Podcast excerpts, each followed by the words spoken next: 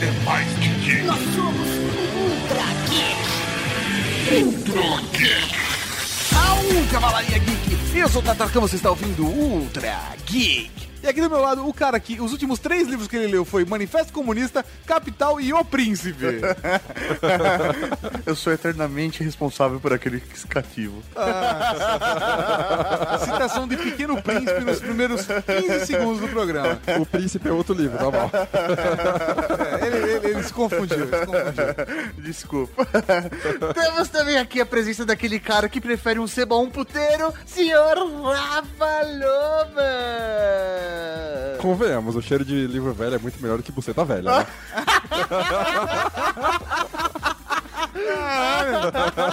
Nossa, velho, que agressão, cara. Na verdade, eu nunca tive ponto de comparação, mas eu acredito em você. Ele nunca cheirou o livro velho.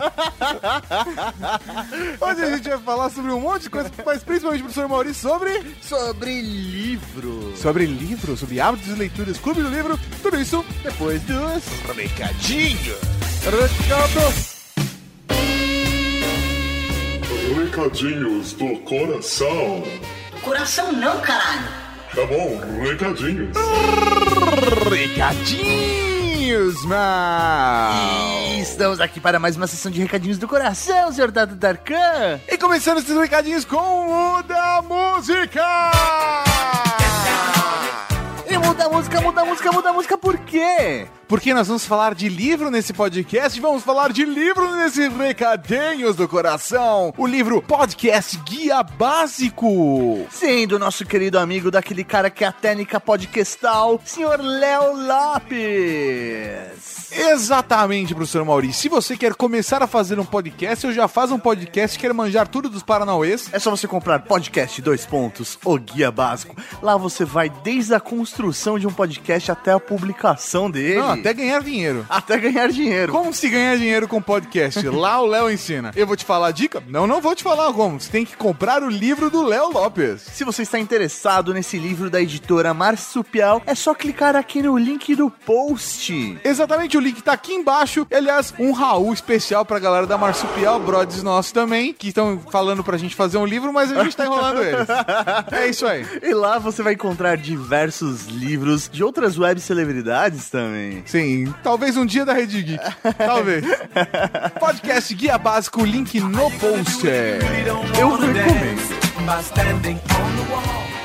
E não vamos deixar de falar, professor Mauri, das nossas redes sociais pra galera que curte Ultra Geek, curte Rede Geek, mas não segue a gente. Você pode seguir em arroba rede underline geek no Twitter. facebook.com barra Rede Geek, esse é importante, hein? Instagram, instagram.com barra rede geek. google.com barra mais Rede Geek no Google Plus. Também temos o Periscope, você acha lá como arroba rede geek. E se tiver mais alguma coisa em algum lugar, é só procurar Rede Geek que você encontra.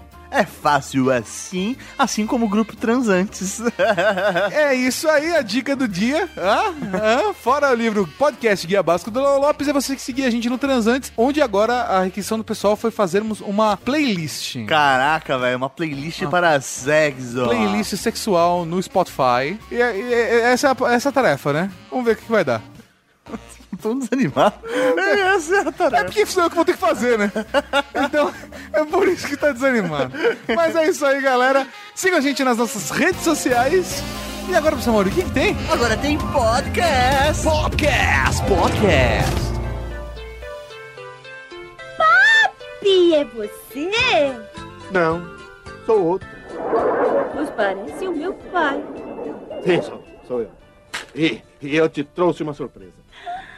Obrigada, papaizinho lindo, meu amor. Hum, por isso eu te quero muito. Então você só me quer quando eu trago coisas que eu te comprei? Não, também quando me dá dinheiro para que eu mesma compre. O que trouxe pra mim? O que trouxe pra mim? Adivinha? Uma boneca que anda sozinha. Não. Uma boneca que anda acompanhada. Também não. Hum, chocolates deliciosos. Não. O quê? Um livro. Um livro. Sim. Um livro. É um livro que com certeza você vai gostar muito, minha filha. Olha, Pois é, filha, esse é um livro muito interessante. Olha, é, tem muitos desenhos e muitas fotografias de muitos animais, minha filha. Que interessante. É, é muito divertido, minha filha. É, sabe, eu tive um livro idêntico quando eu era criança. O senhor ainda se lembra?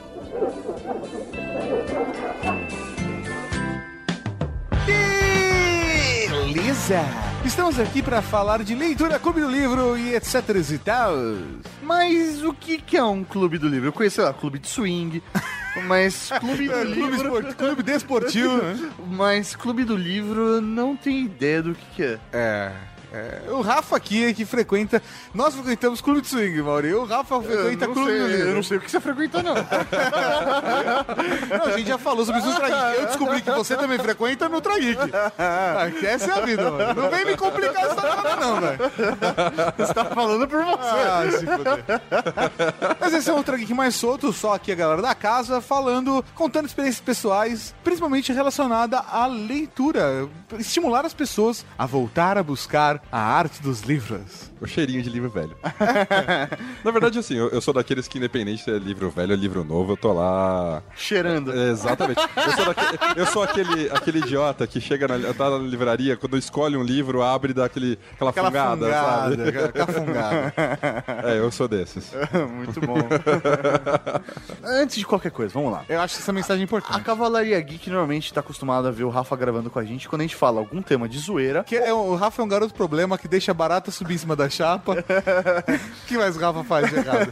Mata, esconde o Mauri matando trabalho. Trabalho? Trabalho, que é isso? Mas a questão é, o Rafa é muito mais do que isso. O Rafa é um puta cara inteligente. Ô, sério, o Rafa é um dos, dos seres humanos mais legais que eu já conheci nessa vida de meu Deus. Então acho que seria legal ele compartilhar um pouco das coisas que ele mais gosta, que é, por exemplo, ler. Rafa lê pra caralho. Olha, eu sei ler. Olha, mãe, eu sei ler. Eu sei ler.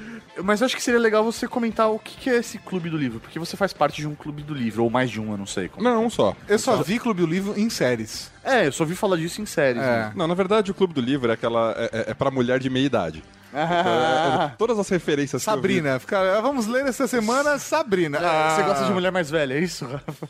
Sim.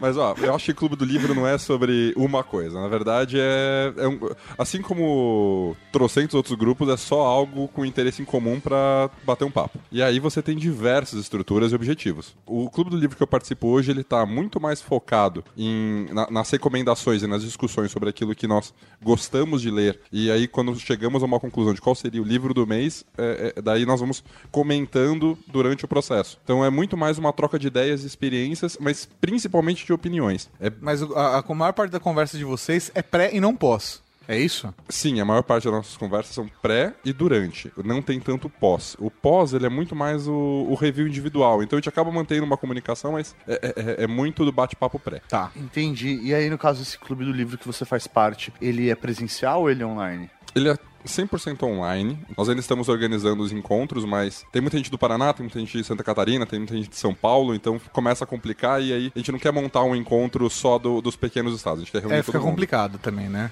Entendi. Então ele, ele é mais focado no bate-papo virtual mesmo. Entendi. Mas é, é uma estrutura tipo fórum, assim? Não, na verdade nós utilizamos uma rede social de livros, então é uma rede social já bem grande chamada Goodreads. Goodreads. Goodreads. O link tá no post, viu, Tato? Link... Filha da puta! Tô abrindo agora, Goodreads. E o que eu gosto também muito dessa ferramenta é que muitos autores que eu gosto utilizam essa rede social ativamente. Ah, o próprio autor, então. Sim, os autores ele- eles colaboram muito. Principalmente um autor que eu gosto muito, é, chamado Patrick Rothfuss. Ele participa sempre, ele, inclusive faz uma série de recomendações de, de- de livros, então ele está sempre colocando o review dos livros que ele está acompanhando e notícias daquilo que ele está escrevendo. Então é uma forma de eu acompanhar sem ter que ficar acessando o Facebook. Entendi. Por isso que você então não responde nenhum evento do Facebook que você é convidado, é isso? Isso, na verdade, eu não acesso. Sério. Entendi. Assim, só pra deixar claro, o Rafa ele não tá aqui representando o clube do livro que ele faz parte, ele só tá compartilhando as, As experiências dele, é. Apesar que você é o presidente, vice-presidente, o que, que você é? Tesoureiro. não, não, você tem uma participação ativa no clube. Na verdade, eu sou um dos moderadores, mas é, é, Isso é mais uma responsabilidade organizacional, não é tanto de como um líder, por exemplo. Alguém tem que ir lá e, e tomar a iniciativa para criar os grupos, para colocar o livro do mês, para colocar, criar as votações e isso eu colaboro um pouco mais. Ah, do caralho, velho. É bom saber que você colabora em algum lugar. Até na conta da casa o cara tá deixando na mão, mas o Clube do Livro tá lá. De pé. Eu não colaboro com a Contra Casa porque a conta tá com o Mauri, então ele que se vire. o meu token fica em cima da mesa dele. A gente tá falando aqui do seu clube do livro e tal, mas qual é o clube do livro? Você pode falar? O clube do livro que eu participo é chamado Nerds Encrenqueiros. É tudo, é tudo rebelde, né? É isso aí. O Qual é o do site?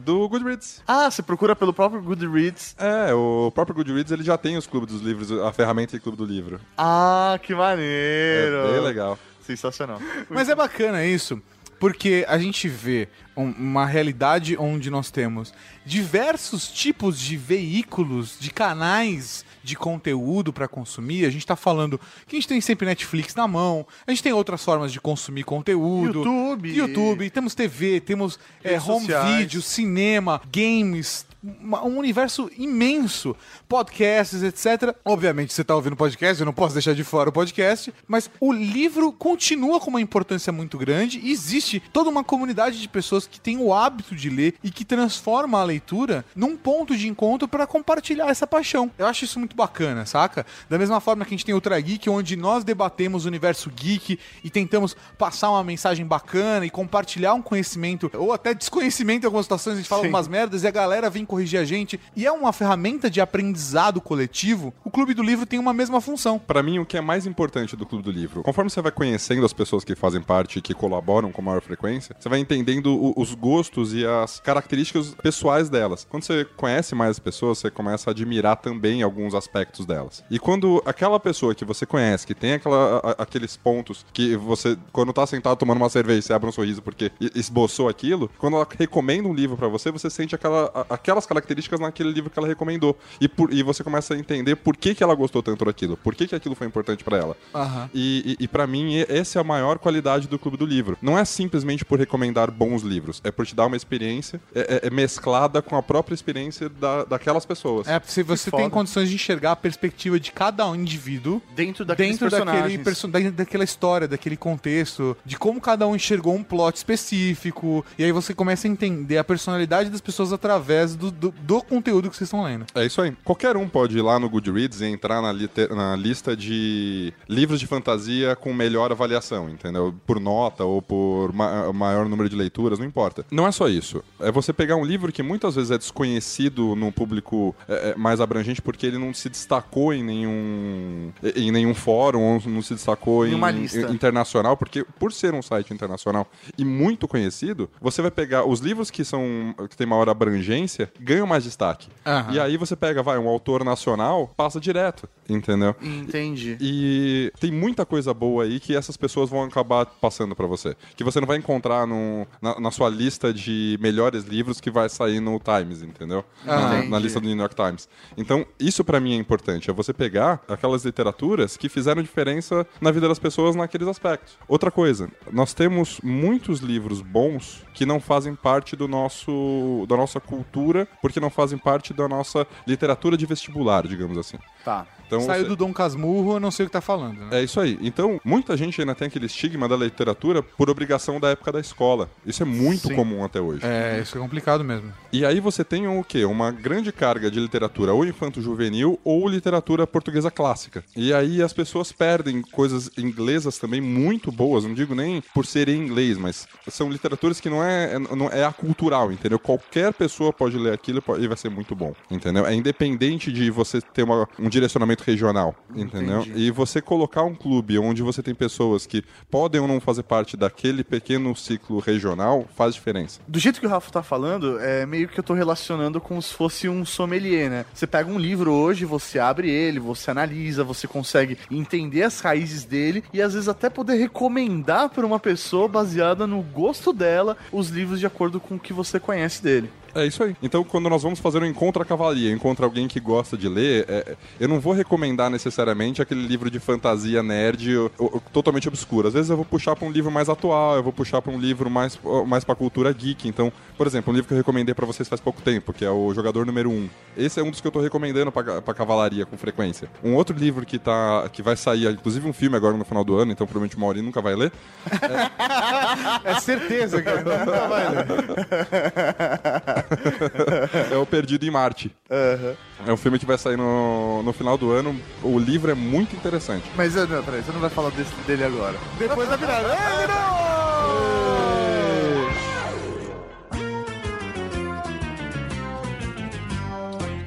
Pois é, filha, este é um livro muito interessante. Olha, por exemplo, você sabe como vivem os animais? Jogando papéis no pátio. Agora você vai. Vem cá! Vem cá! Vem, vem, vem, vem, cá! Vem cá! Chiquinha! Você não quer brincar de. O que, que é isso? É um livro?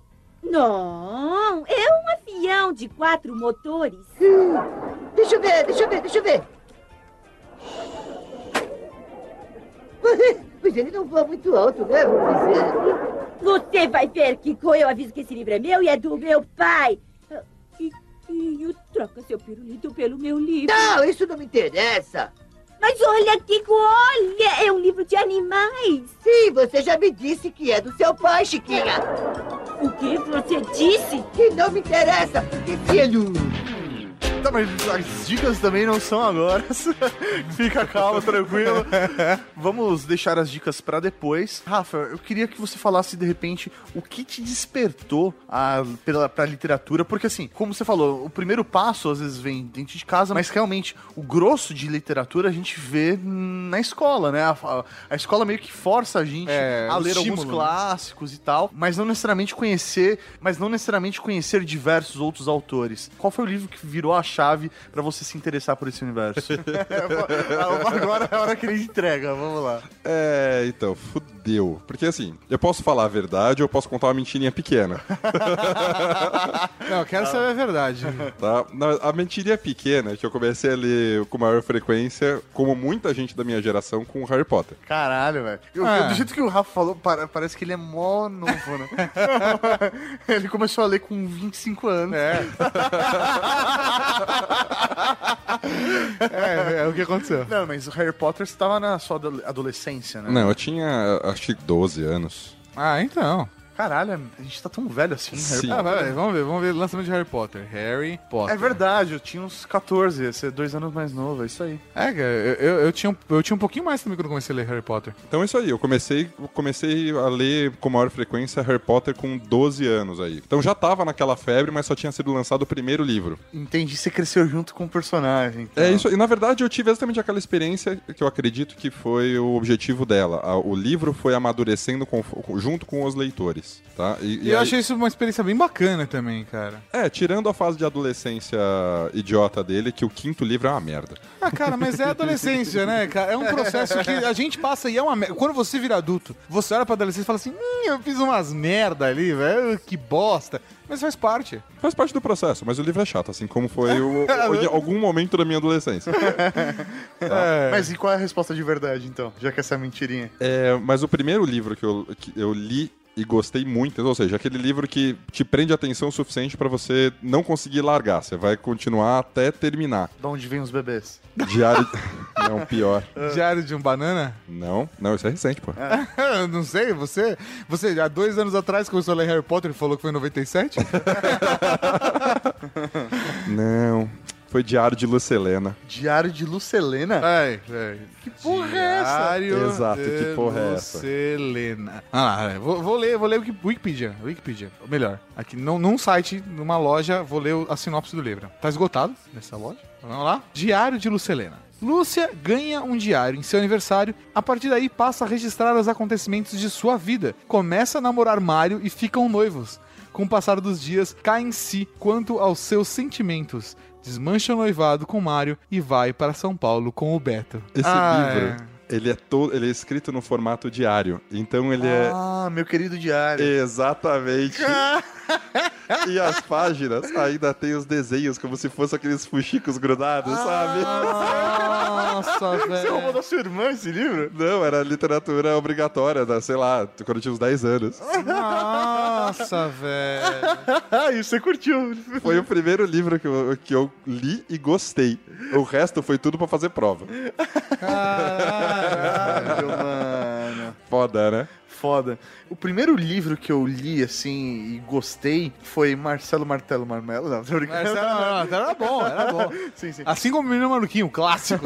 Não, mas que eu lembro de ler realmente por, por pedido da professora, né? Que foi o livro Depois daquela viagem. Porra. É um clássico adolescente aí, da década de 90. Clássico adolescente, na boa, é série Vagalume.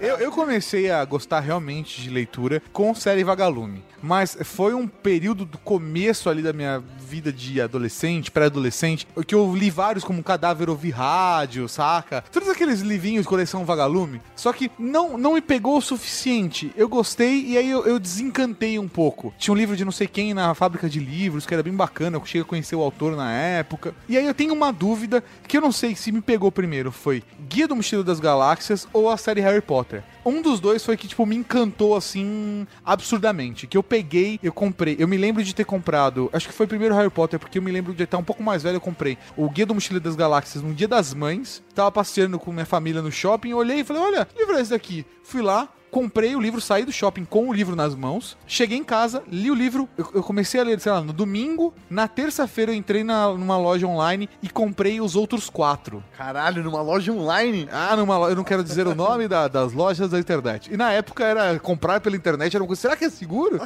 eu, eu comprei o 2, 3 e o 4 numa, numa tacada só e eu acabei a série de livros em menos de duas semanas. E aí, cara, pra mim, o Guia do Mochileiro das Galáxias foi, foi muito representativo, porque mostrou pra mim, tipo, caralho, eu não me lembrava que eu gostava tanto de ler. E eu fui parar pra pensar, eu já lia bastante. Mas aquele livro me empolgou porque em uma semana eu bati uma cota de cinco livros, sabe? Duas semanas, bati uma quatro, cinco livros. Falei, caralho, é isso. E aí eu comecei a ler mais a partir daí, entendeu? Caralho, eu tenho um pouco de dificuldade com leitura, sabia? Eu li pouquíssimos livros na minha vida, mas eu não consigo me prender, eles não me seguram, eu sinto muito sono. Então, assim, eu preciso ter leituras curtas, sabe? Capítulos rápidos. Você já tentou audiolivro? Cara, ainda não, ainda não tentei audiolivro. Você já tentou não ler antes de dormir? Cara, então, eu já tentei várias técnicas, sabe? Já tentei é, ler antes de dormir, já tentei Ler ler, na sala, sexo. já tentei ler o livro antes da prova pra fazer ele, já tentei ler durante a prova. várias técnicas. E, Prova com consulta, ele dormia. Mas numa dessas, eu descobri um livro, velho, que eu adoro até hoje, que, velho, se tornou um dos livros prediletos. O Capital. Não, e é um puta clássico, cara, que é o A Noite na Taverna. E é, Ah, é um porra. livro. Porra, mano, é um livro do Álvares de Azevedo. E, velho, é um livro curtinho, tem sete capítulos. E é um livro muito foda, porque ele é meio que contos, assim. E, meu, fala tipo de bebida, morte, amor, sabe? É muito legal mesmo. E é uma, é uma literatura muito gostosa, fluida, né? É, apesar de ser um livro clássico. E o que é mais da hora é que, tipo, eu tinha que fazer a prova, né, sobre aquele livro. Era uma prova com consulta. Velho, eu passei, tipo, três quartos do tempo lendo o livro porque eu tava me divertindo, sabe? É foda, é foda. Um, um livro desse que foi surpreendente pra mim, eu peguei, eu acho que eu ganhei de presente, cara, me encantou muito, foi O Homem que Matou Getúlio Vargas, do Jô Soares. Eu não li esse. Cara, foi um livro que me surpreendeu demais e não só me mostrou coisas, aspectos da literatura que eu acho bacana, como também me mostrou uh, um fato curioso de que eu gosto de história. Eu não sabia que eu gostava de ler livro de história. Tanto é que depois eu devorei o livro de Thomas Skidmore, aquela Uma História do Brasil, Sim. que eu acho um dos melhores livros de história que eu já li. E é um livro espetacular, porque conta pelo ponto de vista do Thomas Skidmore, que é um gringo, olhando pro Brasil, da descoberta, né, entre aspas, até o plano real, e ele conta toda a história pelo, pelo ponto de vista de alguém de fora. Então, o, o Homem que Matou Getúlio Vargas me direcionou, inclusive, para livros de história, que normalmente a gente imagina como material didático, né? Sim. E não como um livro de... O, o livro para você ler num momento de lazer, Sei lá, o entendeu? drama, né? É, exatamente. É, e na verdade, esse é um outro momento marcante, porque tem livros que você. Quando você, quando você começa a ler, não necessariamente você pega um livro que você gostou muito, mas que seja o seu gênero favorito. Mas o momento que você encontra o seu gênero favorito é, é- é a virada da chavinha de verdade. No Aham. meu caso, aí que entrou o Harry Potter, porque eu gostava do, eu gosto muito dos livros de fantasia. E depois de fantasia que foi pra ficção científica. Mas ainda assim fantasia é o meu gênero favorito. E antes disso, apesar de tudo, eu experimentei muitos outros gêneros. Inclusive com aqueles livros de banca de jornal, não os de putaria. Paulo Coelho. Paulo Coelho, Paulo Coelho. Seria o Paulo Coelho. Não. Aqueles mais 9,90 você leva o livro, tipo isso? Quase isso. Sabe qual que foi muito bom uma série? É uma série de best-sellers. Que era basicamente uma capa horrível que desmanchava na mão e a folha era de jornal. Nossa. Só que o primeiro fascículo, que era daqueles lá de. é, Todo mês lançava uma. que vem no jornal gigante. Sim, é. Só que no primeiro fascículo vinha O Poderoso Chefão, Nossa. Silêncio dos Inocentes e 79 Park Avenue. Caralho, mano. Silêncio dos Inocentes todo mundo conhece por causa do filme, Poderoso Sim. Chefão Aham. também. E Poderoso Chefão, durante muito tempo, foi o melhor livro que eu já li na minha vida. É muito E você bom. leu do jeito mais tosco possível. Sim. E, Na folha do jornal. e foram esses livros que viraram a chave pra sair da, de gostar de livros de fantasia para simplesmente gostar de ler. Entendi, você conseguiu ver a, li- a leitura como algo legal e não necessariamente a história em si. Exatamente. E foi o, o que quebrou aquela ideia de que literatura séria, ou seja, a literatura que me passavam de vestibular, ou seja, uma literatura adulta, era chata. Entendeu? Foram esses livros que quebraram isso. Olha, Chiquinha, minha mãe me deu mais dinheiro pra ir comprar mais pirulitos e não vou te dar. Pois eu não vou te emprestar meu livro de animais, que tem fotografias e desenhos de animais. Os animais sabem desenhar? que... Não é por nada, não. Mas que besta você é. Você não vai com a minha cara? Oh, imagina, e por que não? Porque eu não gosto que me chamem de tonto. Eu não disse tonto. Eu disse besta. Por isso, eu não gosto que me chamem de tonto. Tonto não, besta. Por isso, se, se você acha que eu sou meio besta... Não, meio te- besta não, completo. Por isso, espera, espera. Se você acha que eu sou uma perfeita besta... Não, não, não exagere. Neste mundo não há ninguém perfeito. Certamente. Mas o Kiko é quase perfeito. Ouviu? Exatamente. Exatamente. Já volto, querido. Não demore. Vai logo. E o mais legal dessa história do livro de banca é que é um dos exemplos de acesso à literatura. Porque era barato, era fácil, porque. Qualquer lugar tinha uma banca, Ah, né? sim. É que ah, você hoje, se tem 15 anos, você não sabe o que é uma banca. É. você tem que ir na Paulista pra achar uma banca, né? E lembrando que nessa época eu ainda não tinha o hábito de comprar livro pela internet, então eu ia na livraria. Então era no máximo comprar um livro a cada dois meses, porque é caro. Sim, sim, sim. Eu, eu, eu acho que um dos livros bacanas que eu li também foi Comédias da Vida Privada, do Veríssimo. Eu, se não me engano, peguei ele numa versão de banca. É, então. Se e- não assim como eu peguei alguns livros do Paulo Coelho também, em versões de banca ou emprestado de pessoas. Foi aí que veio o seu lado esotérico? Ah, com certeza. As, as Valkyrias. Me tocou eternamente as Valkyrias. Tem muito livro que nós lemos hoje que ele fo- eles foram escritos originalmente em fascículos e em Sherlock jornal, Holmes. de Sherlock Holmes foi basicamente isso, cara. Os primeiros contos dele, Sherlock Holmes, eram lançados no jornal. Então, mas eram contos inteiros no jornal. Tem Aham. muito livro que ele foi dividido e, e passado cada, Cada pedacinho semana era um era um pedaço. Era tipo uma novela ali no jornal, né? É isso aí. É por isso que você tem muitos livros que tem começo e meio e fim em cada um dos capítulos. Mas o fim nunca, ter, nunca tá é, é 100% Fechando, né? fechado. É sim, é que, que acabou virando uma, uma técnica de escrita justamente por isso, pra você segurar o cara pra próxima semana, pra ele continuar comprando e sempre entregar alguma coisa, mas deixar alguma coisa em aberto pra ele conseguir, pra ele ter o interesse de continuar comprando o jornal. né? Difícil você fazer um final bacana, né, J.J. Emerson? Lost me segurou até o final. O final é que. Ah, Mas é muito foda, por exemplo, Sherlock Holmes. Hoje os livros de Sherlock Holmes você encontra de graça no Kindle, né?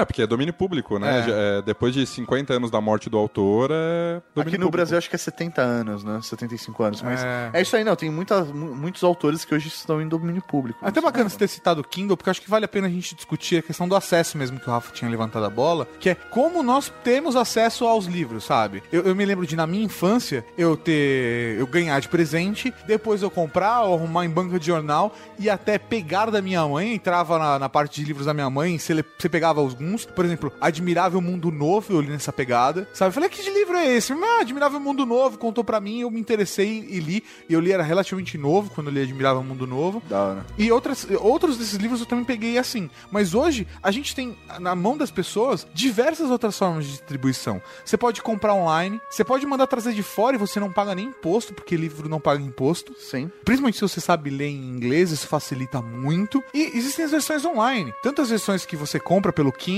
ou pela iBooks Store, sabe? Ou, ou qualquer outro sistema desse. Ou até mesmo a gente sabe que a galera pirateia livro em EPUB. Então, é, o livro hoje é mais acessível do que era antigamente. É muito mais fácil encontrar uma cópia de um livro hoje do que antigamente. E essa história de você piratear o EPUB, é, é importante quebrar um pouco isso. Tem, tem mais de um livro que eu comprei o arquivo digital. Então, assim, é, não foi no Kindle, não foi em nenhuma dessas grandes lojas. Eu entro no site da própria.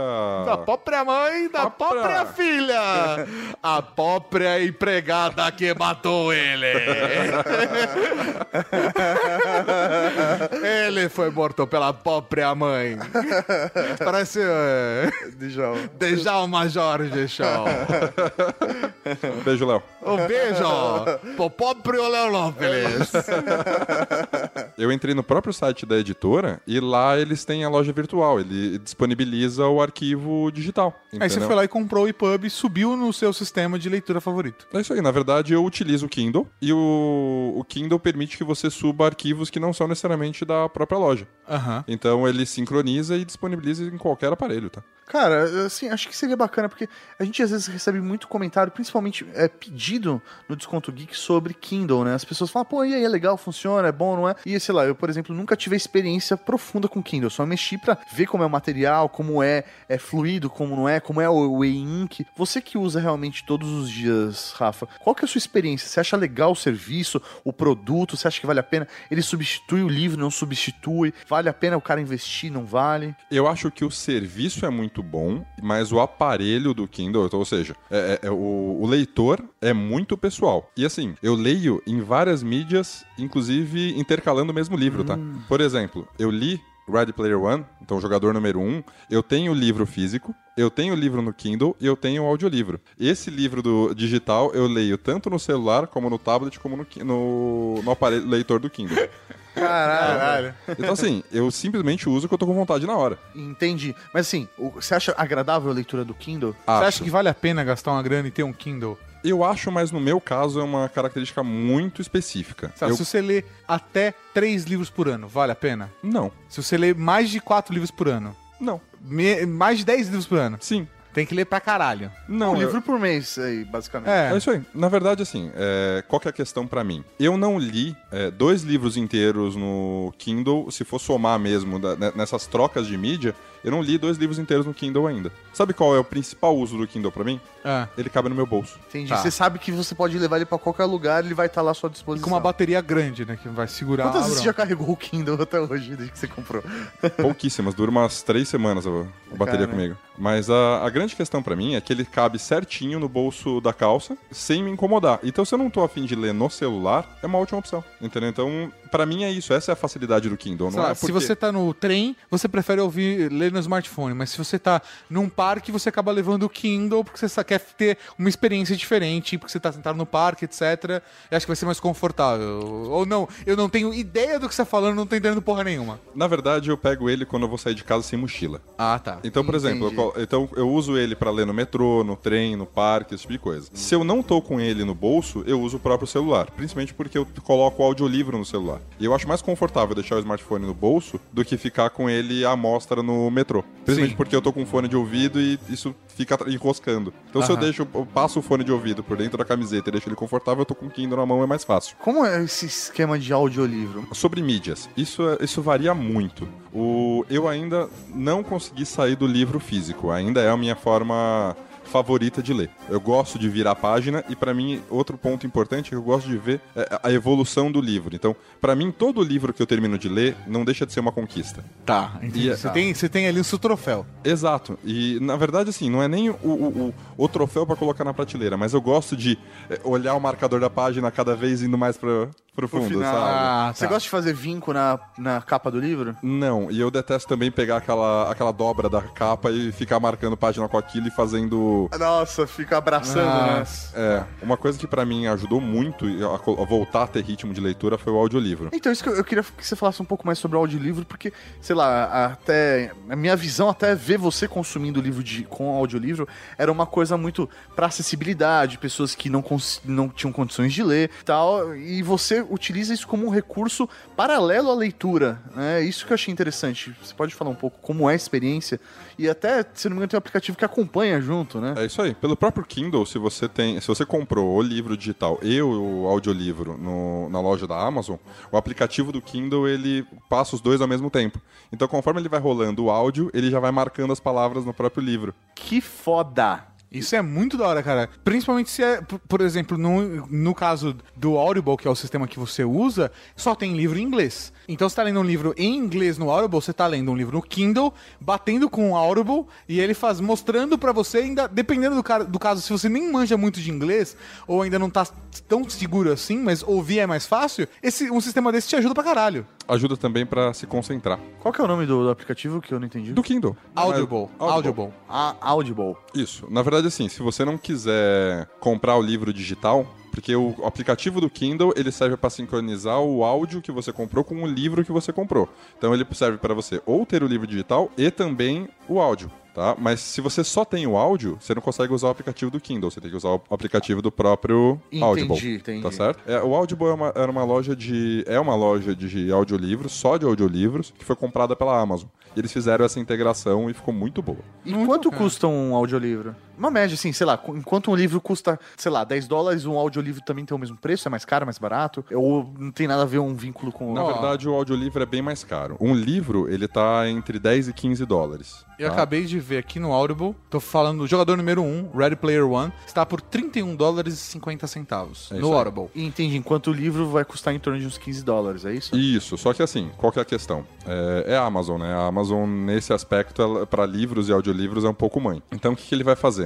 Quando os livros não são super lançamentos, quando você compra o livro digital, eles vendem o audiolivro bem mais barato. Entendi, ele já faz um pacotão. É isso aí. Então, por exemplo, eu já peguei livro por 8 dólares e o audiolivro tava 30. Daí, quando eu comprei o livro, o audiolivro foi, saiu por 3 dólares. Porra, Caralho. Entendeu? Então, assim, 90% de desconto. é isso aí. Não, no Audible eles têm um sistema que eu acho bacana, que você paga uma mensalidade e aí todo mês você tem direito a escolher um livro pra poder baixar de, de graça, né? É, Dentro dentro, dessa- dessa assinatura mensal que você fez. Eu assino para um crédito por mês. Eu já assinei durante muito tempo dois créditos por mês, mas eu não estava conseguindo ler dois livros por mês, então não estava justificando. Só que tem que lembrar, essa, essa assinatura custa 15 dólares. Então você vai sair na faixa aí de 50 reais por mês É para você pegar um audiolivro por mês. É, é. Eu acho um bom investimento pro, pro meu ritmo de leitura, tá? Mas isso é muito pessoal. Sim. De qualquer forma, para você ter preços muito mais acessíveis, é importante você ter algum tipo de associação ao Audible. Eu recomendo que vocês utilizem durante um tempo esse um crédito por mês e caso ele, ele acumule, quando eu ameacei, entre aspas,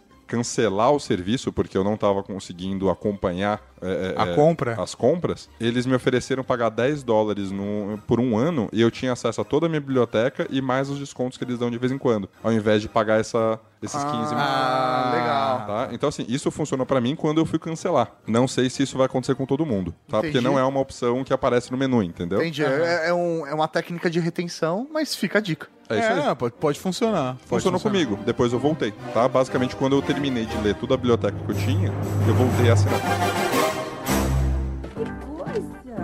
Olha, isso é um leão. Ah, mas não se diz leão, se diz leão. Por isso, olha.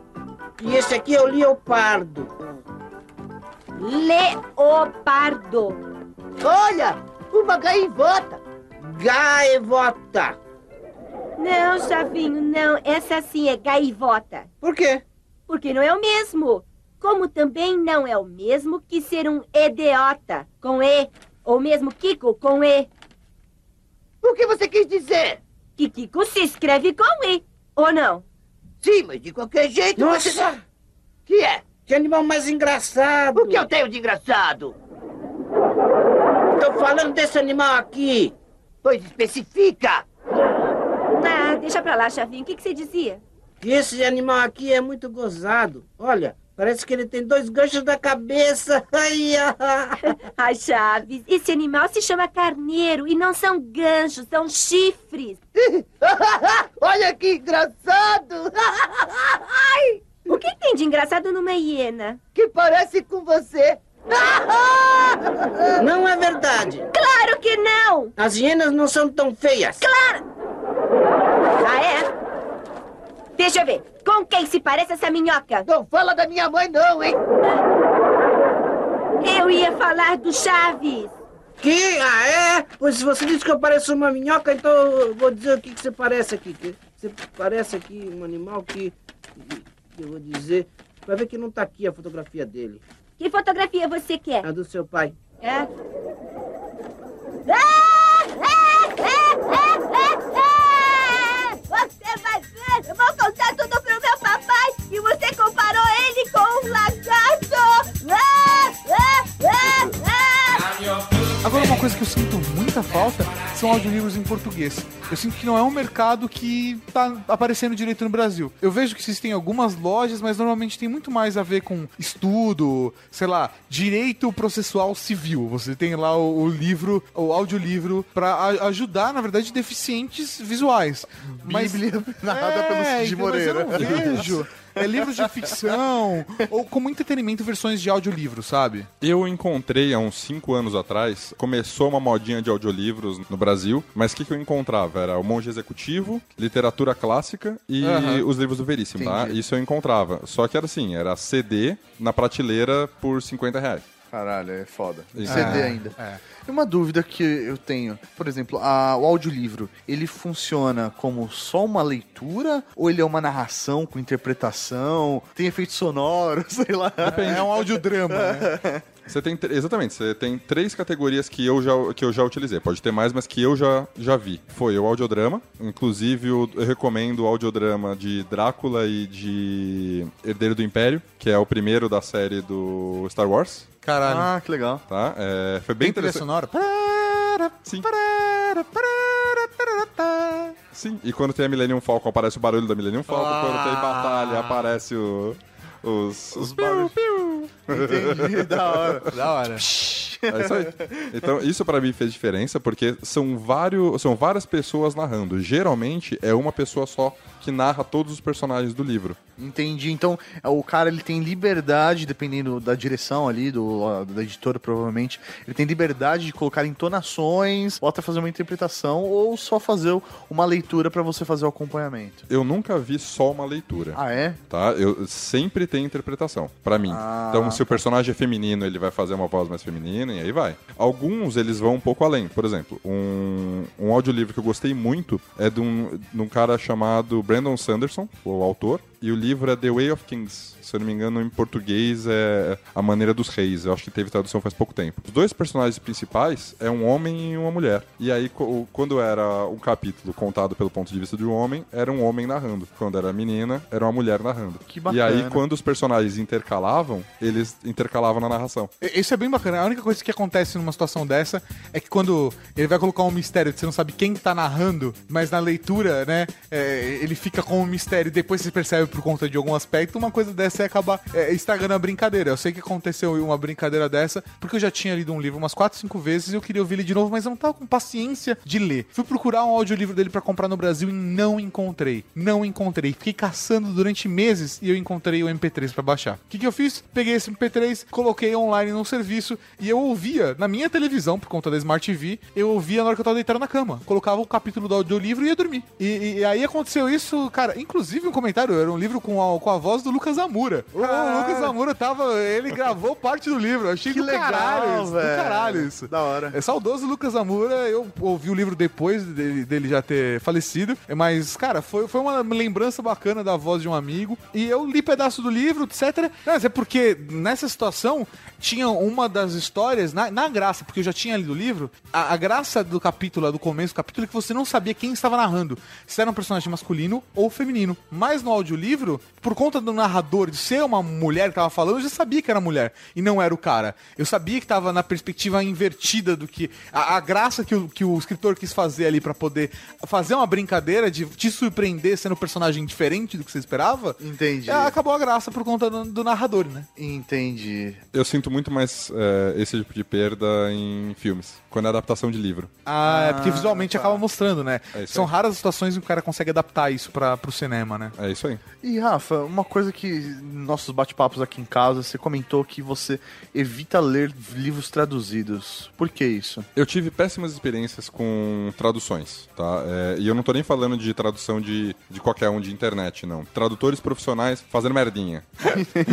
Eu acho que o exemplo mais clássico disso é a, a ideia de que no Harry Potter eles traduziram muggles pra trouxas. Muggle é uma palavra que não existe, só, é, é só do universo de Harry Potter. Aham. E a tradutora resolveu colocar trouxas, que tem uma conotação Pejorativa. pejorativa no nosso idioma, entendeu? Esse pra mim é o primeiro exemplo e o clássico exemplo de uma tradução mal feita. Mas daí você tem N situações onde tem palavras que têm mais de um significado e na tradução colocam um significado errado pra aquilo. Entendi. Então você sempre tem preferência por ler no idioma original. No idioma original. É isso aí. Então, só tem, tem algumas Você tá até- exceções. Você está até começando a ler Júlio Verne em francês, porque por mais que você não fale francês, você vai perder, sei lá, 60% do livro, mas pelo menos você vai ter uma experiência mais completa e imersiva, como se já leu o livro em português. É isso aí. Eu- é justamente essa é a recomendação. Peguem livros que você já leu em português e leiam no idioma original. Essa é a- é a melhor coisa que você faz. Eu comecei a ler é, é, com maior frequência em inglês dessa forma. Por quê? Porque eu, novamente com Harry Potter,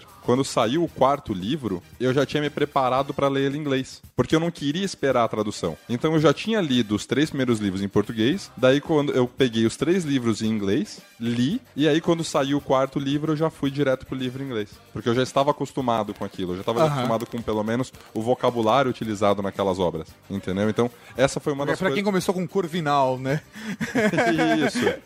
Isso facilita bastante. Eu vou fazer a mesma coisa com Júlio Verne. O único que eu tenho um pouco mais de dificuldade é com literatura espanhol. Eu tenho mais facilidade com livros em inglês e francês do que em espanhol. Esquisito. né? Caralho, velho. E, mas em compensação, nós temos tradutores de espanhol aqui no Brasil muito bons. Por exemplo, os livros traduzidos do Gabriel Garcia Marques, eu leio traduzido numa boa. Porque os caras são bons. Você conhece o trabalho do cara e você confia no trabalho daquele tradutor específico, né? É isso aí. Caralho, velho, da hora. Enquanto todo mundo segue dubladores, né? O Rafa segue, Segue tradutores, tradutores, é. de livros. Muito bom. Então, ó, de formas de ler. Eu sempre vou recomendar a pessoa ir na livraria e sentir o sentir o Cheirinho do o livro. cheirinho do livro, tá? Mas tem livros que são impossíveis de ser carregados por aí. Não adianta você querer ler Senhor dos Anéis e comprar a edição definitiva com todos os, o- os seis livros e apêndices e carregar nas costas, que na boa, tudo que você vai ganhar uma hérnia. É, cara, na faculdade eu carregava Kotler pra um lado pro outro, com mais 5, 6 bíblias nas costas. Velho, eu sofri pra cacete. Se tivesse, meu, e-book naquela época, pra mim, facilitaria muito. Ele carregava seis bíblias porque ele vendia a bíblia. Exatamente. Ele vendia enciclopédia. É isso, é isso. É, enciclopédia britânica. Por exemplo, o que me incentivou aí pra mídia digital foi o filho da puta do Martin, do... McFly? Não, do. George R. Do George R. R. Martin, caralho. Crônicas de Gelo e Fogo, Guerra dos Tronos, olha lá. É, é livro pra você colocar embaixo do monitor pra dar altura, sabe? Que é o que você faz. Exatamente. Aí eu sempre vou pro digital, porque eu acho muito trambolho carregar isso pra um lado e pro outro. Eu gosto do livro físico, mas tem suas desvantagens. Agora, sobre livro digital. Eu gosto muito de ler no celular, no tablet e no próprio, no próprio Kindle. Eu acho mais prático pra carregar pra um lado e pro outro. É o tipo de coisa que você vai ter acesso instantâneo, então se você é, é, é, esqueceu de pegar um livro... Eu sou assim, eu não, se eu tô terminando um livro, eu já carrego o segundo na mochila.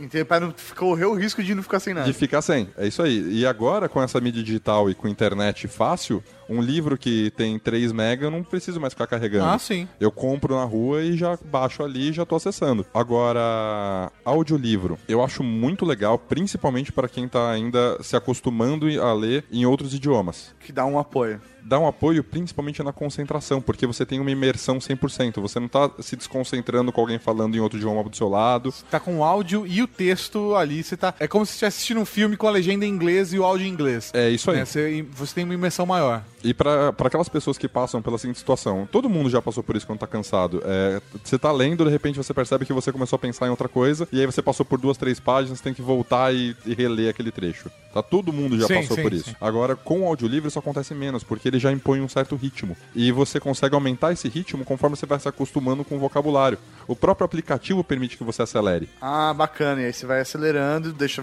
vezes um, vezes dois e vai. E aí ele vai acelerando. vai acelerando É o aí. rolê. Geralmente eu começo um livro com velocidade 1.25. Quando eu termino, eu tô com dois pontos, eu tô no duas vezes. Entendi. Ah. Do caralho. Isso atrapalha um pouco quando é audiodrama. Porque quando você acelera aí uma música, quando você acelera um efeito sonoro. isso- Fica É acelerado, tipo Smurf. Então tem muitas alternativas. Tem aí, o livro de banca ainda existe até hoje. Tem ainda as bibliotecas, então não, não, não, Abandonem. não abandonem esse tipo de coisa. Ainda é um lugar tranquilo pra você ler. Do caralho. Rafa, pra finalizar, velho, três recomendações pra Cavalaria Geek. Três de Querrula. Beleza, vamos lá. O primeiro jogador número um é um livro relativamente recente, acho que tem dois, três anos no máximo. É um livro que vai pegar todo mundo da geração anos 80, 90 ou entusiastas dos anos 80. Legal. Tá certo? O livro é uma eterna homenagem a livros, filmes, jogos e toda a cultura geek dos anos 80. É muito legal e a história, assim, apesar de a gente falar, não, tem, tem, tem cenas dele jogando Pac-Man, entendeu? Mas o livro não é só sobre isso. O roteiro, o elemento principal do personagem também é muito bom, tá? Essa é a primeira recomendação. Caralho. Segundo, é Perdido em Marte. Que vai virar filme e eu já não vou ler. Já vai passar direto. É, mas vamos lá, vamos lá, vamos lá. Fala pra mim então. Se você pegar a descrição dele, ele assusta um pouco. Basicamente é um monólogo de um cara perdido em Marte. Ou seja, é uma missão pra Marte e deixa um cara lá. Sozinho. Sozinho, beleza? E tem que sobreviver até que, se por acaso descobrirem que ele tá lá vivo, alguém tem que voltar e pegar. E ele faz os cálculos e isso dá mais ou menos quatro anos. tá? Então, o desenvolvimento do livro é a cabeça dele, do diário dele, na verdade, novamente aí eu gostando dos meus diários. Começou quando a Lúcia, a Helena e agora tá no cara de Marte. É, isso aí. E o, ele contando o que, que ele vai fazendo e as ideias geniais dele de, de sobrevivência, de manter o mínimo de sobrevivência. Mas ele tem um bom fundamento teórico, então ele não é uma viagem de fantasia, tá? Não aparece um marciano que tava s- o- o- eternamente correndo do lado oculto de Marte e de repente ele aparece pra ajudar ele. Não é sobre isso, tá? Não vai aparecer, não é um livro do Sem Burroughs spoiler, sem spoiler, sem spoiler. que vai aparecer um monte de homem verde com três braços, tá? Tá. Beleza? Mas é um livro muito interessante. Ele prende muito bem e o personagem é muito divertido. e a última dica, É, aí já vai mais pra fantasia. Eu gosto muito da série de livros do Rufus, que é a Crônica de um Matador de Reis. O primeiro livro se chama O Nome do Vento. O... Foi um livro que eu comprei porque eu gostei da capa. Olha. E por que Olha pareça, só. talvez seja meu livro favorito. caralho. É um. Quem disse que não se deve comprar o livro pela capa? É, isso aí. O livro é muito bom, é um escritor é, espetacular. Então, eh, se você pegar as formas de todas as recomendações de leitura moderna, ele utiliza as técnicas de leitura moderna e é muito interessante. Paralelo a ele, atualmente, dos nossos autores contemporâneos, eu gosto muito do Brandon Sanderson, que é o que escreveu The Way of Kings. Ele agora ele tá no segundo livro dessa série.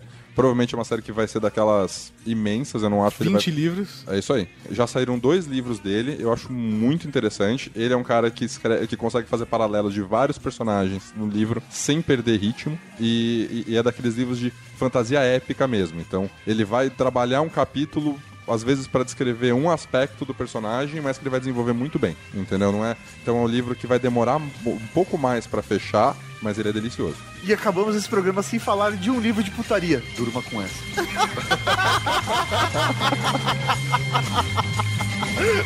Noite na taverna, é discutível.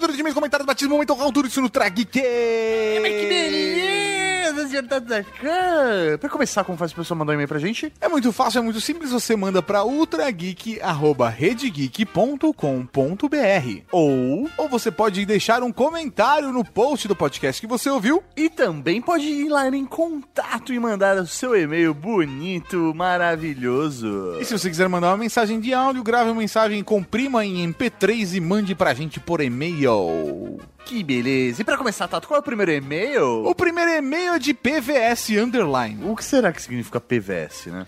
Paulo Valente Sérgio Soares? Soares. Paulo. é, pa- eu acho que é Paulo o nome dele. Mas vamos lá, porque ele não, não tava na assinatura, tava PVS Underline. Pode ser o nome da empresa que ele trabalha também e nós jamais saberemos. Oh, é, por favor, vai se fuder. Pode ser. Vamos lá. Raul Marechais. Raul. Raul. Excelente episódio 204 sobre aviação. Muito obrigado. Lembro que meu pai sempre curtiu a aviação, apesar de ser corretor de seguros, e lá em casa sempre aparecia alguma revista especializada quando eu era pequeno.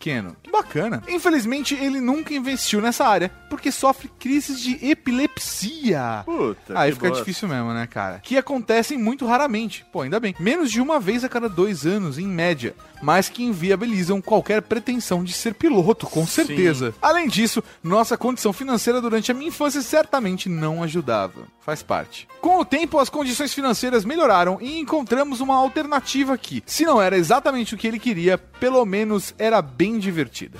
Começamos a praticar aeromodelismo. Top demais. Sensacional. Porra, que da hora. Não vou entrar nos detalhes porque o e-mail já está longo, mas começamos com um avião pequeno, pouco mais de um metro de asa, e ao longo dos anos fomos investindo em aviões maiores. Hoje um dos nossos aviões é um Sukhoi, com 3 metros de envergadura e um motor a gasolina bicilíndrico de 100 cilindradas. Caralho, mano. Da hora. É um hobby muito bacana e nos uniu muito, pois praticávamos juntos.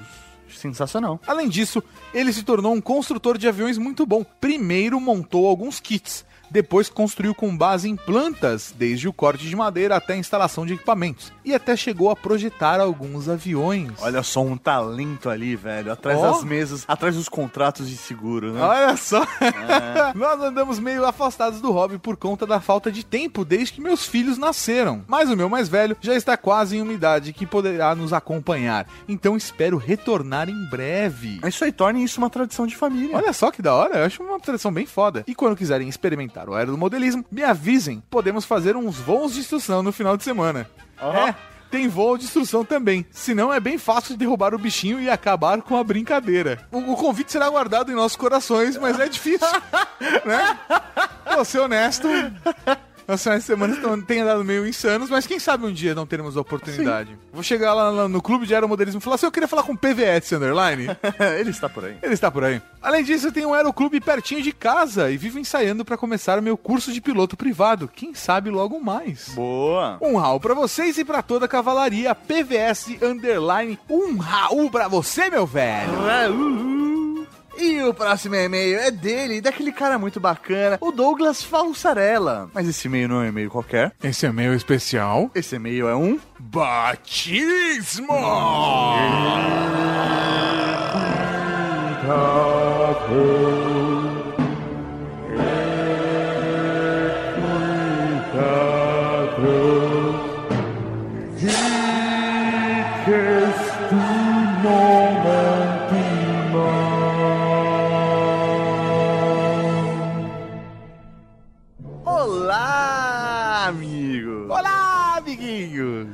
Bom, já conheço vocês desde que tentaram me passar um trote. Eu não me lembro disso. Eu lembro que a gente ligou pra ele numa leitura de e-mails.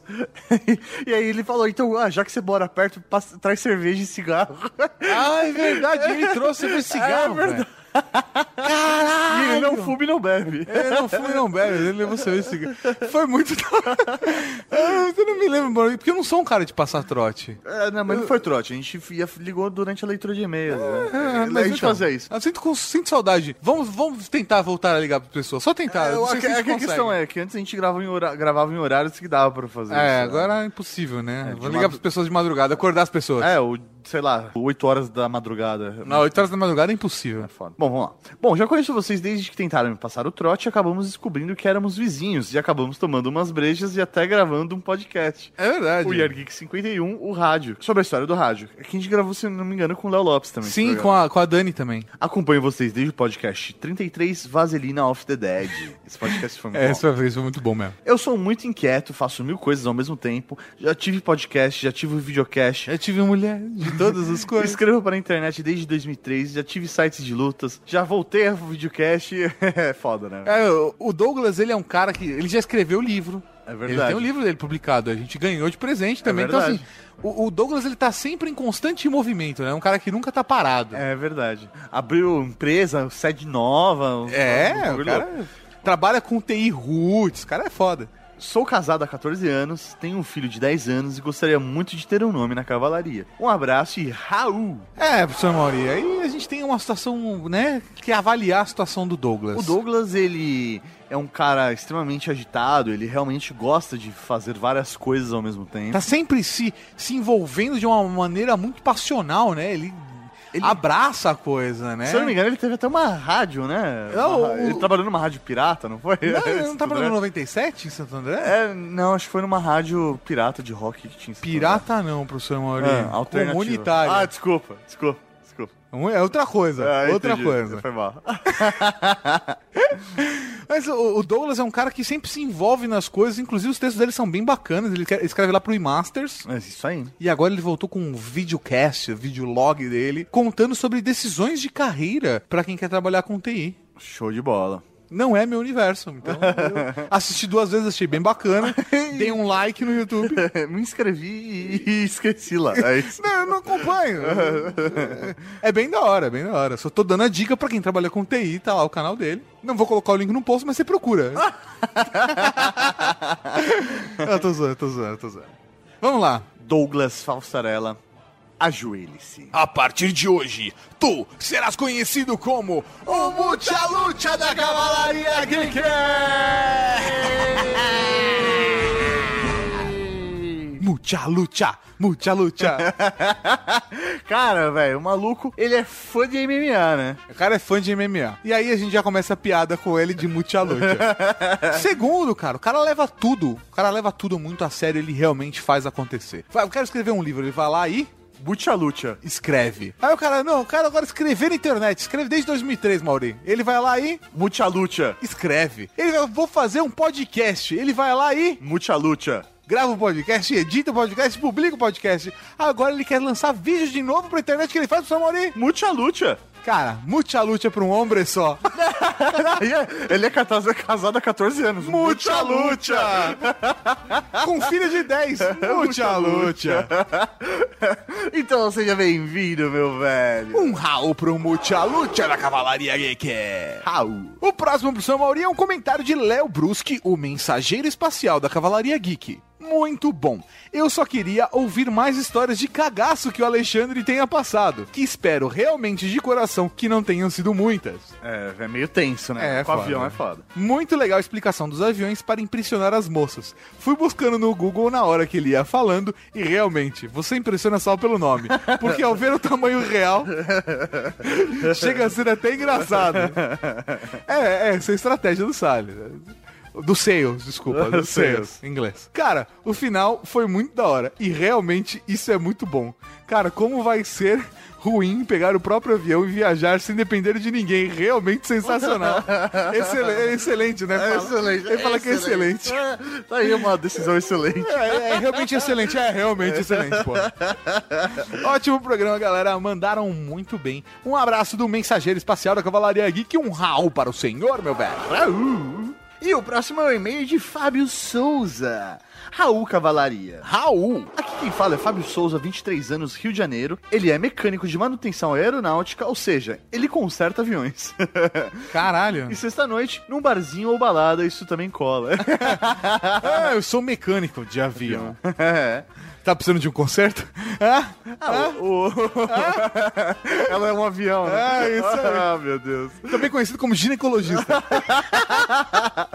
Eu fiquei decepcionado com vocês não tocarem no assunto tão importante quanto a manutenção. Cara, mas o podcast tem uma hora, uma hora e pouco. É, não velho. dá pra falar. Mas eu já pensei numa segunda parte e já sei quem chamar pra gente falar de manutenção. É mesmo? É mesmo. Sabe quem também é mecânico de, de avião? Meu irmão largou isso. Agora meu irmão trabalha com outro tipo de transportes. Não, não, ele não é mecânico, seu irmão, não sei se você sabe. Não, não, ele não, é não. engenheiro. Ele é engenheiro. Beleza. Sim, mas ele trabalhava com manutenção. Então, é o Lito, o marido da Ana, do Objeto de Desejos, ele é mecânico de, de avião. Que da hora! Inclusive tem um canal no YouTube, blog que. Que ele dá tutorial de como consertar Não, não, avião. não, não, não, onde ele fala sobre o universo de aviação. Ah. Inclusive é brother do Salles também. Que da hora. Foda, Mundo né? pequeno, né, É velho? verdade. Se você precisa ter cuidado ao escolher o mecânico do seu carro, imagine estar envolvido na manutenção de um avião de mais de 100 toneladas, 100 mil litros de combustível e 300 passageiros. É foda. Caralho. Em breve mandarei meu pedido de batismo. O apoio aéreo da Cavalaria Geek se tornará inútil se a aeronave não puder voar. Ah, o argumento dele é bom, o argumento dele é bom. Uma informação adicional sobre o stall: uma aeronave só tem sustentação se estiver em velocidade. Então, caso haja perda dessa sustentação, a forma de se recuperá-la é diminuir o ângulo entre as asas e o horizonte e aumentar a potência dos motores antes de estabilizar. Ou seja, nariz do avião para baixo e acelerar. Tenso, né? Nossa, cara. Muito Eu me tenso. lembro disso de um joguinho que eu jogava que eu tinha que colocar o nariz do avião pra baixo e ah, agressivo. Nem sempre eu recuperava, mas nem sempre era isso que eu queria.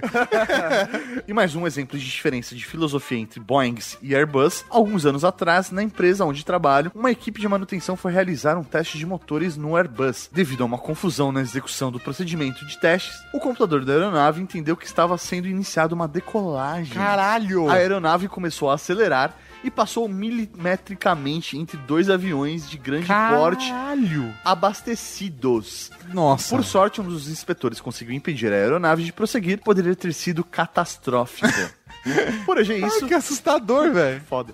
Forte abraço e Raul, Fábio Souza, 23 anos, Rio de Janeiro. Um Raul pro Fábio Souza, 23 anos, Rio de Janeiro. Inclusive, meu velho, é um tema muito bacana mesmo, mas não dá pra gente abordar todo o universo da aviação num programa só, né? Vamos, vamos, vamos por, vamos por partes, como Mas já é- diria Jack Stripador. Mas a gente percebeu que isso realmente ganhou interesse da Cavalaria Geek, então nos estimula a buscar mais temas sobre o assunto. Passe, passe pra mais amigos. A hora que a gente chegar a 100 mil downloads, a gente vai fazer um próximo de aviação.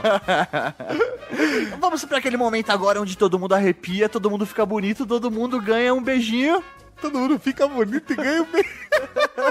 é o momento Raul!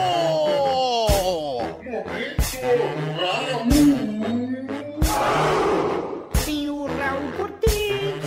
Raul Seixas, Raul Gazola, Raul Gil, Raul Júlia. Cara, tem Raul pra caralho, gente. Um Raul para Rafael S. Mota, que acha obrigatório dormir no estoque. Ele tá falando do fingir que trabalha. um Raul pra Jacob Giannini, que quer um Ultra Geek sobre ler parkour com um agente especial da Cavalaria Geek. Fechou. Fechou? Como assim já fechou? Fechou.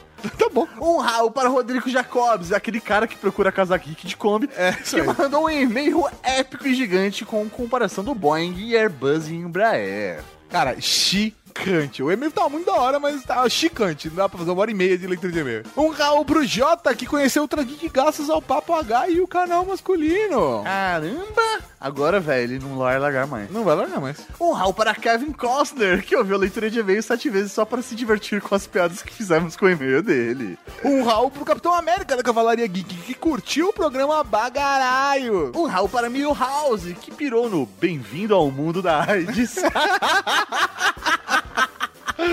Um Raul pra Alex Rocha 4, que tem o maior cagaço desses teco-teco com hélice que a Azul usa. um Raul para Salles, o apoio aéreo da Cavalaria Geek, que explicou por que não devemos ter medo dos modelos ATR que o Alex Rocha se caga. Um Raul pra Sally Freitas, que curtiu o cast e deixou seu Raul. Um Raul para o Tu da Cavalaria Geek, que descobriu que dá para mandar mensagem em áudio. Um Raul pro tanque de guerra da Cavalaria Geek, que pensa que custava bem mais caro pra se tornar um piloto. Um Raul para o Arqueiro Verde da Cavalaria Geek, que achou muito massa o cast, cheio de curiosidades e dicas interessantes, mas seu sonho ainda é ser piloto de carro mesmo. um Raul pro alquimista daltônico da Cavalaria Geek, que achou estranho falarmos de aviação e não termos chamado a Úrsula Tetão. Hum. Um Raul para o Carrasco da Cavalaria Geek, que tem tanta hora de voo que achou que deveria ter participado do último programa, apesar de nunca ter pilotado um avião. É muito cara de pau, velho. Ele tem tanta hora de sexo quanto de voo. Você que tá dizendo, não sei de nada. Um Raul pra David Balotin, que pirou no episódio. O Raul para Diego Madeira, que curtiu muito o programa, mas que queria saber quem é a moça da vitrine do podcast. Ah, nunca saberá. Nem eu, não tenho, não tenho a menor ideia. Eu só peguei a imagem, é isso aí. Um Raul pra Douglas Lord Pellegrini. O no- O sobrenome do cara é Lord, que da hora, velho. Que sempre sonhou em ser um piloto da Força Aérea, mas como usa óculos, fica foda. Um Raul para Carlos Nani, que ficou puto que não fizemos esse programa três anos antes. Eu não entendi essa. Será que é porque ele fez o curso de piloto privado? Ou que ele queria entrar na Força Aérea, mas ficou velho demais? Não sei. Não Porque tem. ele é mulher e não sabe se pode ser piloto? Fica a dúvida. Fica a dúvida aí, Carlos. Ou, sei lá, de repente é porque ele é comissário de bordo. Pode ser, mas é, tá, tá, tá tempo ainda, É cara. isso aí. Manda essa história, Carlos Nani. Quem sabe? Manda- Quem sabe não rola um batismo. nunca se sabe. Nunca se sabe. Um Raul pra você que mandou e-mail, mandou comentário, mas não foi lido aqui no Trageek. É... Um Raul pra você que vai comprar podcast O Guia Básico. Um Raul pro Kevin Costner, que tá ouvindo essa leitura de e-mails mais umas sete vezes porque a gente citou o nome dele. E um Raul pra toda a Cavalaria Geek, porque baixou esse programa. Ah, e até semana que vem Com mais um. o Trageek. Aqui na Rede Geek. Falou! Tchau! Tchau. Raul. Mas antes, para de passar sua perna na minha, por favor. Caralho, Obrigado. eu pensei que era o cesto de lixo. O cara vai fazendo carinho na minha cor. Eu, tava- eu falei, tô chutando esse cesto de lixo pra um lado e pro outro. Um lado, eu fiquei brincando com o cesto de lixo. Era a perna do Maurício.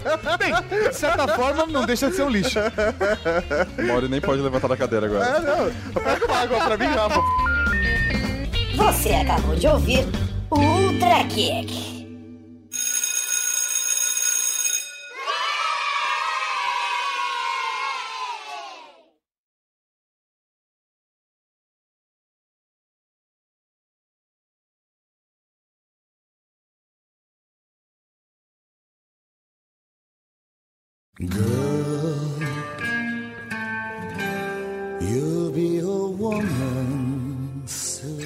Uma série que eu, que eu gostaria de só pontuar é Darkover, da Marion Zimmer. Ela é que escreveu As Brumas de Avalon. É uma série muito difícil de encontrar no Brasil. De verdade, é muito difícil. Eu aqui, sei lá, consigo encontrar Rainha da Tempestade, A Dama do Falcão, A Torre Proibida.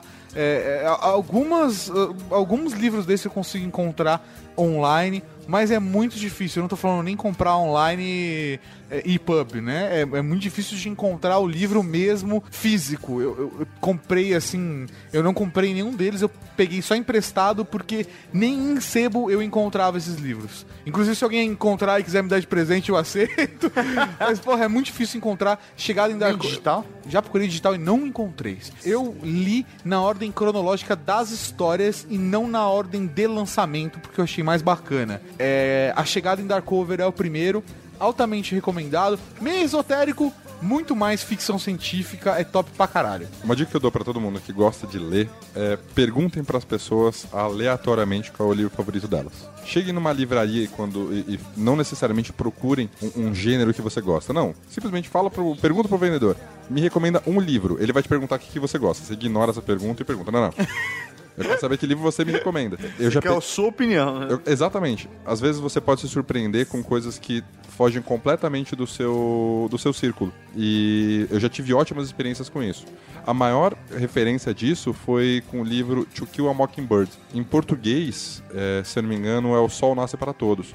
Apesar de que você vai encontrar em português, a maior parte dos livros está com o nome To Kill a Mockingbird mesmo. Foi o, o maior exemplo desse tipo de recomendação para mim. Porque ele- eu nunca teria passado por ele, nunca teria chegado nele sozinho, e é um livro espetacular. tá? Da hora. Ele fala sobre. a- é, é contado pelo ponto de vista de duas crianças, uma cidade do sul dos Estados Unidos, falando muito sobre preconceito. Só que, como o livro é contado pelo ponto de vista de duas crianças, o preconceito ele não é empurrado goela abaixo, porque ele é filtrado pelo, pela inocência delas. Então você percebe as coisas que estão acontecendo, mas elas não estão ali pra tipo, dar lição de moral, entendeu? Você tá absorvendo aquilo de maneira mais leve.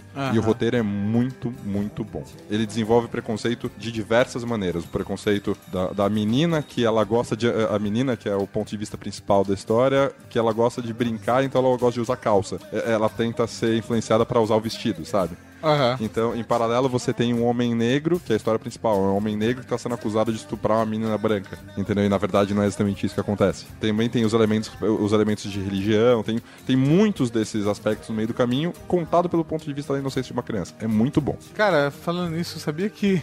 Não sei se você viu. É, Orgulho, Preconceito e Zumbis vai ser filme? Vai virar Eu filme? fiquei sabendo. Esse livro é mó legal. É, então, eu lembro de você ter falado pra mim. Eu nunca imaginei que Orgulho e Preconceito e Zumbis virariam um, li- um filme.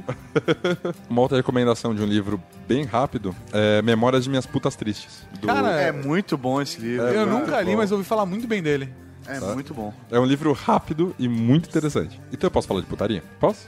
Posso? Deixa, vai. A Casa dos Budas Ditosos. A Casa dos Budas Ditosos. Esse livro é do João Baldo Ribeiro. Ele faz parte de uma série chamada Plenos Pecados e é o livro sobre luxúria. Caralho. E assim, é, a- é o ponto de vista de uma velha contando das experiências dela de vida. e o livro é muito, Genial. muito bom. Pra, assim, eu não recomendo pra uma criança de 12 anos, mas de Ah, 15 óbvio. pra cima, divirta-se. Porra, óbvio, né, cara? Sabe, é- não economiza nada. É muito bom. Caralho, que da hora, velho. Pros nostálgicos e livro de cabeceira, eu recomendo Admirável Mundo Velho. Não é Admirável Mundo Novo, é Admirável Mundo Velho, tá? É do Alberto Vilas. São pequenos contos, sei lá, de quatro ou cinco páginas, falando sobre situações de antigamente, sabe? Aham. Então, ele pega pequenos gêneros, pequena- pe- pequeno, pequenas frases que a gente utilizava e cria pequenos contos pra desenvolver aquele tema. É bem interessante. E a sua recomendação final, professor Maury? Cara, um livro que na verdade é um livro, mas é quadrinho, mas é muito interessante. E fazia tempo que eu não chorava lendo algo assim. Foi o livro Persepolis, que conta a história de uma menina no Irã. E é toda ela crescendo, ficando adulta, saindo do país, voltando pro país, a história da família. É realmente muito foda, vale a leitura. Do caralho. Caralho, o Mauri leu um livro que já tem o filme. Sim, já tem. Você já viu o filme? Não. Nossa, velho! O quê? Pra toda regra Quem tem é exceção, você? né? Quem é você que você fez com o meu amigo? Eu não tenho ideia. Trilhos